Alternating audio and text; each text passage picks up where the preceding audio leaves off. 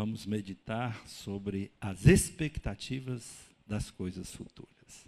A palavra de Deus diz, mas como está escrito, as coisas que os olhos não viram, nem ouvidos ouviram, nem penetraram o coração humano, são as que Deus preparou para os que o amam.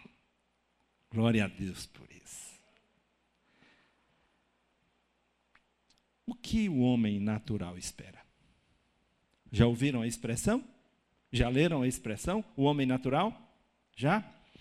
O homem natural é aquele que não aceita as coisas de Deus, pois lhe são absurdas. Porque não pode entendê-las. É aquele que não teve a experiência da salvação, portanto está perdido em seus delitos e pecados. Diz a palavra de Deus: o homem natural não aceita as coisas do Espírito de Deus, pois lhe são absurdas e não pode entendê-las, pois se compreendem espiritualmente. O homem temente a Deus nós temos, eu listei duas categorias do homem natural. O homem temente a Deus descreve uma das categorias do homem natural. O homem temente a Deus, por não ter uma experiência de conversão, normalmente tem medo da morte e fica imaginando como será a sua eternidade. Na verdade, não sabe o que o espera na eternidade depois da sua morte. Então a sua mente fica numa expectativa. Diz a palavra de Deus em Atos 10, verso 1 e 2. Havia um homem em Cesareia cujo nome era Cornélio, centurião do regime militar chamado italiano. Esse homem era piedoso, e agora o que, que diz o texto?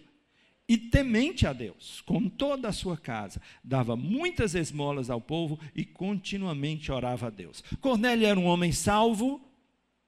Não. Cornélio era um homem temente a Deus. O que que precisava Cornélio fazer? Ouvir a palavra do evangelho, a mensagem de salvação para crer e se converter. Mas na sua situação ele era apenas um homem temente a Deus. Por isso que o anjo manda que ele fosse lá na casa de Simão, curtidor, chamar Simão, por sobrenome Pedro, para pregar para ele e sua família a mensagem de salvação. Porque ele era apenas um homem temente a Deus.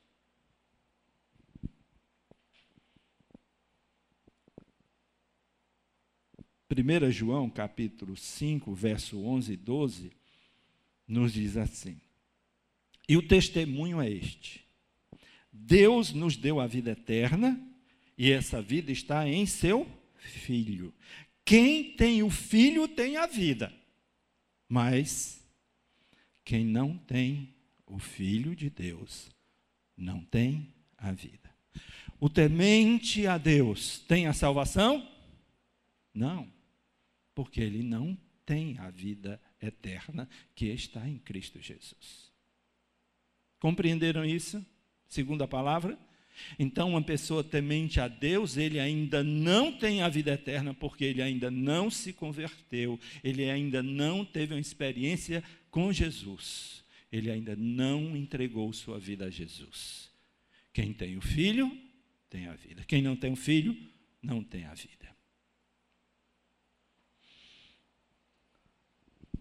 Além do homem temente a Deus, entre os homens naturais existe o ímpio. São pessoas diferentes, de comportamentos diferentes. O ímpio não espera nada do futuro. Só pensa no aqui e no agora. Ele não crê em Deus, mas teme a morte, porque acredita que a morte é o fim da sua existência. Ele não teme a condenação eterna, porque não acredita que existe eternidade. Para o ímpio, morreu, acabou-se. Então, essa turma, quando bota uma pistola aqui e sai no meio da rua, estourando todo mundo, ele não teme a Deus. Ele não teme nenhuma autoridade. Ele não teme ninguém. Ele só teme a morte. Por isso que ele se esconde da bala. Porque ele pensa que morreu, acabou-se. O homem natural, então, pode ser o homem temente a Deus, que por não ter uma experiência de salvação, tem uma expectativa da vida eterna, mas não sabe, ele tem medo da morte, portanto. Ele não sabe o que vai enfrentar após sua morte. E tem o ímpio, que por não crer em Deus, não crê na eternidade. Morreu, acabou-se. E ele ainda diz mais, e ainda nasce dez piores do que eu. Quem viu aquele documentário é, feito com crianças no Rio de Janeiro, eu não lembro mais o nome, já está com uns, alguns anos. Um pivetinho sendo entrevistado, dez anos. Já tinha papocado gente com dez anos ele disse assim: Você tem medo da morte ou não? Mas se eu morrer, nasce dez piores do que eu. Algo, algo, documentário chamado Falcão, alguma coisa assim. Não tem medo de nada. Essa semana, um garoto de 12 anos papocou uma pessoa e a polícia apenas teve que levá-lo para a mãe, mesmo sabendo que ele tinha assassinado uma pessoa e confessado a morte de outra pessoa, 12 anos. Ele foi entregue à sua mãe, porque menores de 13 anos não podem sequer ficar numa casa de, de custódia, na casa de crianças. 12 anos. 12 anos. Diz a palavra do Senhor no Salmo 37, 20: Mas os ímpios perecerão, e os inimigos do Senhor serão como a beleza das pastagens, desaparecerão, sim, como a fumaça se desfarão. O Salmo 119 diz: A salvação está longe dos ímpios, pois não buscam os teus estatutos. E finalmente, Atos capítulo 17, 30 a 31, tem a mensagem para o homem natural, seja ele temente a Deus ou ímpio. Qual é a mensagem? Deus não levou em conta os tempos da ignorância, mas agora ordena que todos os homens, em todos os, os lugares, façam o quê? Se arrependam, pois determinou um dia em que julgará o mundo com justiça, pelo meio do homem que estabeleceu com esse propósito. E ele garantiu isso a todos ao ressuscitá-lo dentre os mortos. Por isso a Bíblia diz que todos terão que comparecer diante do tribunal de quem? De Cristo, esse homem que ele ressuscitou. Então, todos nós teremos que prestar contas a Deus. Por isso, arrependei-vos e convertei-vos. Amém, irmãos? Muito bem. O que o crente espera? A gente já sabe o que o homem natural espera. E o crente? O que o crente espera? O crente, aquele que foi salvo por Cristo, espera a volta de Jesus espera o aparecimento de Jesus nas nuvens com poder e grande glória, espera o arrebatamento da igreja, espera encontrar-se com Jesus nas nuvens em glória. Você é crente? É isso que você deve estar esperando. Mateus 24, 27 diz: Porque assim como um relâmpago sai do Oriente e se mostra até o Ocidente, assim também será a vinda do Filho do Homem. Então verão o Filho do Homem vindo com poder e grande glória numa nuvem. Quando essas coisas começarem a acontecer, exultai e levantai a cabeça, porque a vossa redenção se aproxima. Cuidai de vós mesmos. Não aconteça que o vosso coração se encha de devassidão, embriaguez e preocupação da vida, e aquele dia vos surpreenda como uma armadilha, porque ele virá sobre todos os que o habitam na face da terra. Vigiai, pois, orando em todo o tempo, para que possais escapar de todas essas coisas que haverão de acontecer e ficar em pé na presença do Filho do Homem. O que, que o crente espera? Hein, pessoal? O que, que o crente espera? A volta de Jesus. O crente vive na iminência de ser arrebatado ao encontro de Jesus nas nuvens. Agora, assim como o homem natural tem o temente a Deus e o ímpio entre os crentes. Tem o crente espiritual, mas tem também o crente carnal. O crente espiritual é aquele que, por compreender as coisas espirituais, por ter a mente de Cristo, se desvia do mal é aquele que pratica a justiça, que ama a misericórdia e anda humildemente diante de Deus. O crente espiritual espera encontrar-se com Cristo e receber os seus galardões, a sua herança espiritual.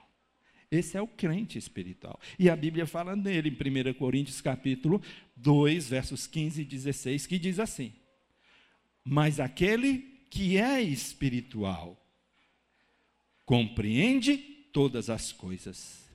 Ao passo que ele mesmo não é compreendido por ninguém. O crente, pois, quem jamais conheceu a mente do Senhor para que possa instruí-lo? Mas nós temos a mente de Cristo. Nós quem? O crente espiritual.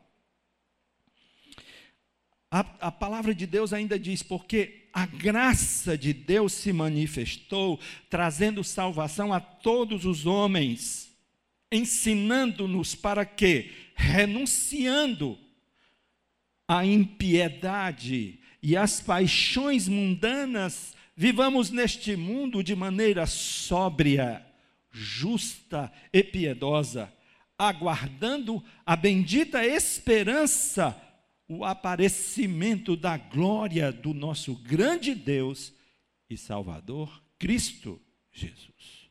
Como é que o crente espiritual anda no mundo, pessoal? Segundo esse texto? Hein? Como é que ele anda no mundo, pessoal? Renunciando à impiedade, às paixões mundanas e vivendo de maneira sóbria, justa e piedosa. Esse é o crente espiritual, tá? Ainda Atos 17 diz assim: Deus não levou em conta os tempos da ignorância. Mas agora Perdoe-me. 1 Coríntios 15, 51 e 52. Estou lendo na outra página. Diz assim: Eu vos digo um mistério. Nem todos iremos falecer, mas todos seremos o que, gente? Transformados num momento, num abrir e fechar de olhos, ao som da última trombeta. Porque a trombeta soará e os mortos ressuscitarão imperecíveis, e nós nós, os que estivermos vivos, seremos transformados. O que, que o crente espiritual espera? Hein, pessoal? O arrebatamento da igreja. Ser transformado, esse corpo mortal, num corpo imortal. É isso que nós esperamos. Agora tem o crente carnal. Tem o crente carnal na Bíblia? Ou é invenção? Hein, pessoal? Tem ou não tem? Tem. Agora, o crente carnal é aquele que se recusa a crescer espiritualmente, que não tem interesse em dar frutos espirituais, que vive como uma criança em Cristo, que vive segundo os padrões puramente humanos, que se envolve em discórdias e raramente trabalha pelas coisas espirituais. O crente carnal espera entrar no céu. Tem a expectativa de chegar lá. Mas ele não pensa que terá que prestar contas. Vida frouxa. Ele pensa que, bom, eu vou para o céu mesmo, né?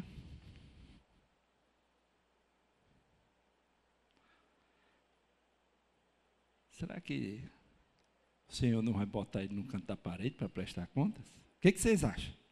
E o cabo vai viver como um crente aqui do jeito que quer. E vai chegar lá assim numa boa. Como aqueles que viveram em sacrifício, como Paulo, como os profetas. Será que vai ser do mesmo jeito, hein? Hein, pessoal? Será que vai? Seria Deus justo se tratasse igualmente a todos? E não tratasse as desigualdades entre nós? O que, que você acha? Vamos ver a Bíblia. A Bíblia fala sobre isso. Irmãos, não vos pude falar como a pessoas espirituais, mas como a pessoas o quê? Carnais como crianças em Cristo. O que vos dei para beber foi leite, e não alimento sólido, pois não podíeis recebê-lo, nem mesmo agora podeis, porque andai ainda sois carnais. Visto que há inveja e discórdias entre vós, por acaso não estáis sendo carnais? vivendo segundo padrões puramente humanos? Está claro para vocês? Resta dúvida de que há diferença entre um e outro? E aí, 1 Coríntios 3,15, se você ler a partir do verso 14, fica mais claro, mas eu vou ler apenas aqui o verso 15. Diz assim: Se a obra de alguém se queimar, este sofrerá prejuízo, mas será salvo, como alguém que passa pelo fogo. Crente vai prestar contas a Deus, segundo Paulo, 1 Coríntios capítulo 3. Vai, meu filho, você vai. Presta atenção, crente carnal. Você vai prestar contas a Deus. E aí a sua vida será posta à prova. Porque Paulo está dizendo: se as suas obras se queimar, você não vai receber nada. Ouviu? O que, você vai receber de galardão? Nada. Porque as suas obras se queimaram. Mas você será salvo. Como o quê?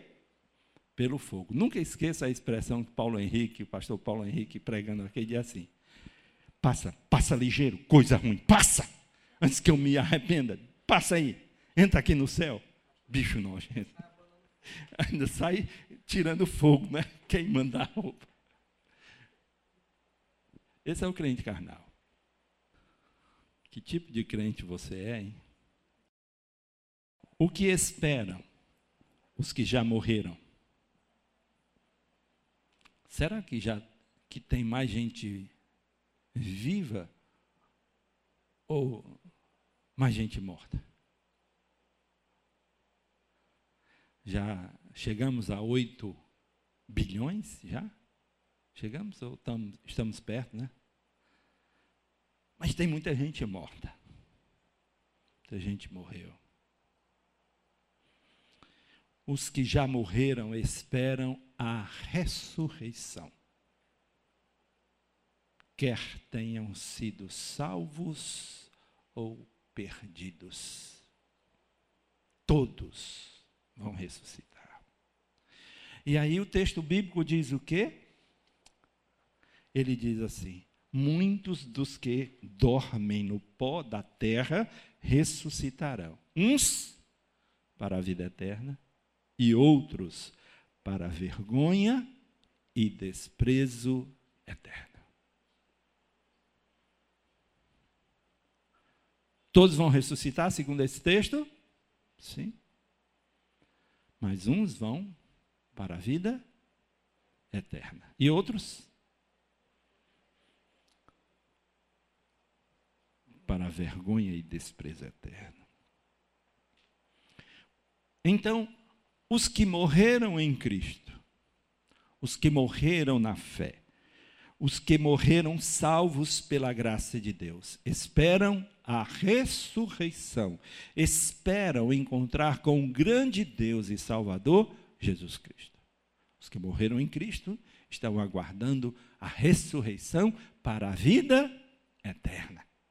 E o texto bíblico diz assim: Todavia, irmãos, não, queram, não queremos que sejais ignorantes em relação aos que já faleceram, para que não vos entristeçais como os outros que não têm o que?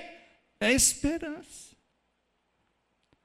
Porque se cremos que Jesus morreu e ressuscitou, também devemos crer que Deus, por meio de Jesus, vai trazer juntamente com Ele os que já faleceram. Afirmamos, pela palavra do Senhor, que nós, os que ficarmos vivos para a vinda do Senhor, de modo algum precederemos os que já faleceram porque ouvida a voz do arcanjo e ressoada a trombeta de Deus, o próprio Senhor descerá do céu com um grande brado. E os que morreram em Cristo ressuscitarão primeiro. Depois nós, os que estivermos vivos, seremos arrebatados com eles nas nuvens ao encontro do Senhor nos ares. E assim estaremos para sempre com o Senhor. Oh, glória a Deus. Por isso que ele diz: Aquele que crê em mim, ainda que morra, viverá para sempre. Eu sou a ressurreição e a vida. E os que morreram sem Cristo? Morreram Alguns com a fé, mas outros morreram sem Cristo. Os que morreram sem Cristo esperam também a ressurreição, mas, como rejeitaram a obra de salvação de Cristo, sofrerão como castigo a perdição eterna. Vamos examinar as Escrituras? Que diz: Vi também um grande trono branco e o que estava assentado sobre ele. A terra e o céu fugiram da sua presença, e não foi achado lugar para eles. Vi os mortos, grandes e pequenos, em pé diante do trono, e abriram-se alguns livros. Então, abriu-se outro livro, o livro da vida e os mortos foram julgados pelas coisas que estavam escritas nos livros, segundo as suas obras. O mar entregou os mortos que nele havia, e a morte e o além entregaram também os mortos que nele, neles havia. E eles foram julgados, cada um segundo as suas obras. A morte e o inferno foram jogados no lago de fogo. Esta é a segunda morte, o lago de fogo. E todo aquele que não se achou inscrito no livro da vida foi jogado no lago de fogo. Vou repetir. E todo aquele que não se achou inscrito no livro da vida foi jogado no lago de fogo. Quando o Senhor Jesus se revelar no céu com seus anjos poderosos em chama de fogo, punindo os que não conhecem a Deus e os que não obedecem ao Evangelho de nosso Senhor Jesus. Estes sofrerão como castigo a perdição eterna, longe da presença do Senhor e da glória do seu poder. É invenção do pastor Jairo o inferno? A condenação eterna? É para colocar medo nas pessoas? Não, é palavra de Deus. Você está lendo as Escrituras, você não está lendo minhas ideias, você está lendo as Escrituras e saiba: uns irão para a vida eterna e outros para a condenação eterna. Precisamos pregar o Evangelho, irmãos. Pensa no seu oikos. Oikos é uma palavra grega que significa aqueles que estão debaixo da mesma tenda, do mesmo teto, da mesma influência. Você tem uma rede de pessoas sob a sua influência. Pessoas que você ama, mas que não têm a salvação. Pessoas que, se morrerem sem a salvação, irão para a condenação eterna. Você precisa colocar uma, em lista de oração estas pessoas e interceder por elas. E você precisa visitar essas pessoas, você precisa testemunhar para essas pessoas, você precisa falar de Jesus para essas pessoas, porque se elas morrerem sem Cristo, se os seus nomes não estiverem no livro da vida, elas sofrerão como castigo a perdição eterna. Ouviram isso? Ouviram? Você, meu irmão em Cristo, não deve viver esperando a morte chegar, com a boca cheia de dente, sentado no trono de um apartamento esperando a morte chegar. Não, meu irmão, você é crente você deve viver esperando a volta de Jesus, o arrebatamento da igreja. E isso muda a sua maneira de viver. Porque ele disse: como é que nós devemos esperar a Cristo? Como é que nós devemos esperar a Cristo? Renunciando o pecado e vivendo uma vida que agrada a Deus. Quem vive esperando a morte chegar, Coitado. Não conhece o Evangelho da graça de Cristo.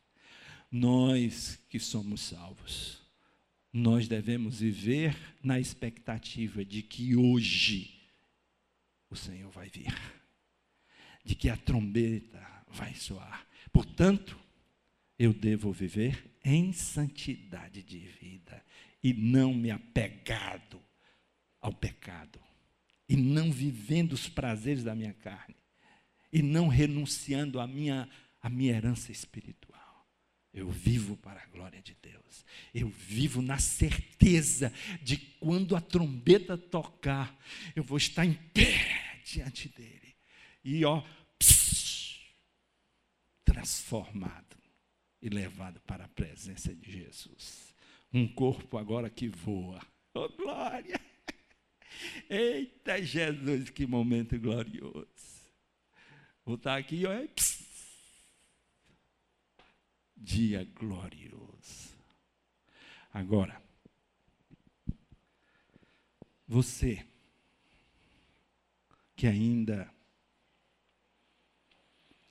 não tem o seu nome escrito no livro da, vi, da vida.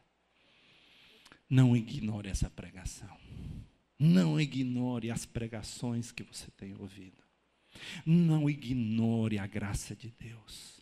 Não ignore a bondade de Deus, não ignore o amor de Deus, não ignore o perdão que Jesus oferece ao que nele crê.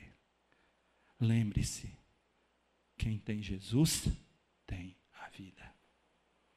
E se há entre nós alguém que ainda não teve essa experiência, que ainda não creu para a sua salvação, hoje creia em Jesus. E será salvo tu e a tua casa. É promessa de Deus. Curve sua fronte agora e ore.